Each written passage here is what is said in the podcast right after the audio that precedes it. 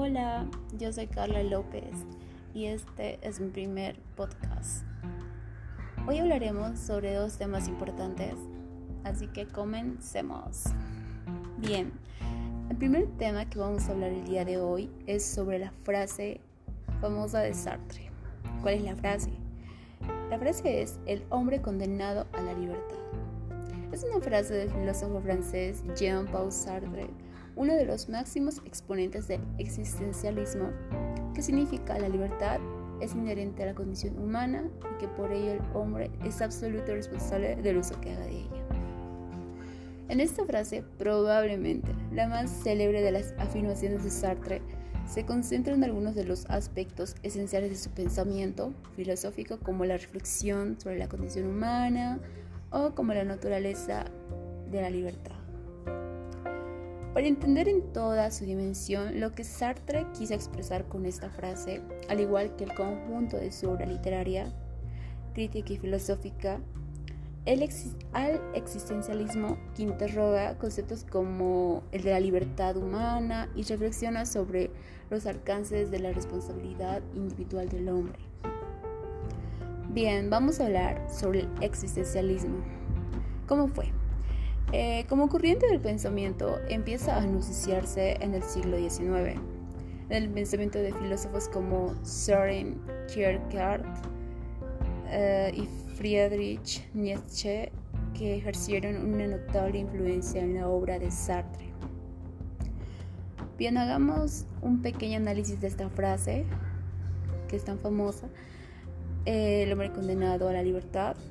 Bien, es una afirmación filosófica que se construye a partir de una aparente contradicción retórica.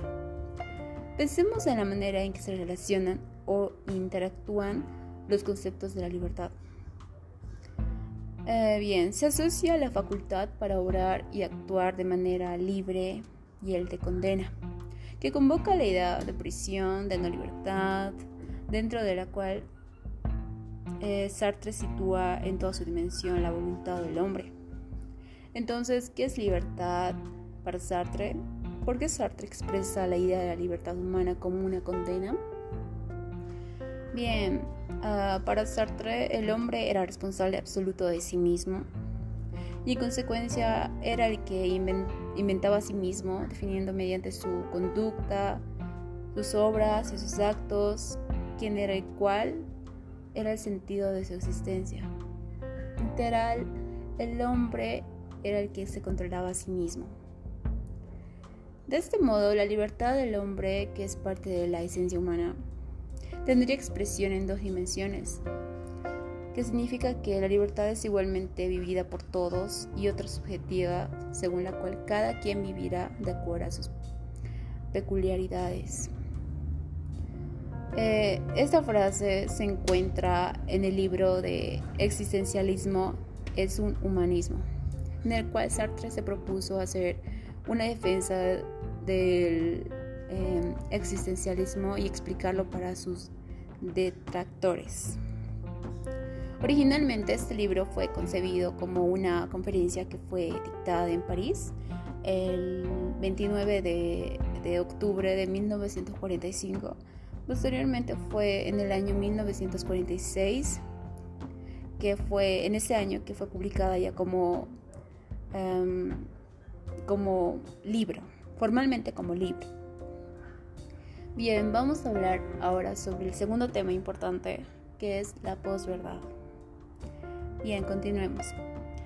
Este término es un neologismo, es decir, es una palabra que apareció recientemente en nuestro lenguaje fue aproximadamente en el año 1992, en inglés como post-truth, para denominar a las mentiras emotivas.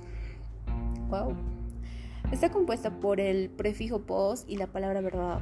La posverdad o postverdad se refiere a que los hechos objetivos y reales tienen menos credibilidad o influencia que los sentimientos y creencias.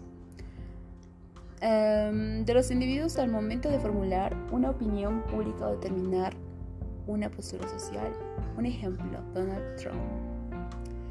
Bien, a lo que podemos entender sobre este concepto como se llama posverdad o también mentira. Ah, es decir, las mentiras se asumen como si fuesen verdad porque así se sienten o se asumen como reales porque una gran colectividad ah, las creen como verdaderas. Eso es posible porque en la actualidad en la actualidad se da a conocer un gran número de información a través de las redes sociales que va más allá de ser ciertas o falsas.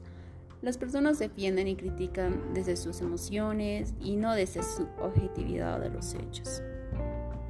Dicho de otra manera, la posverdad es una distorsión de la realidad que se hace de una manera deliberada, se emplea para señalar aquellos hechos en los que son influyentes los sentimientos o creencias personales. Eso fue todo, gracias por su atención.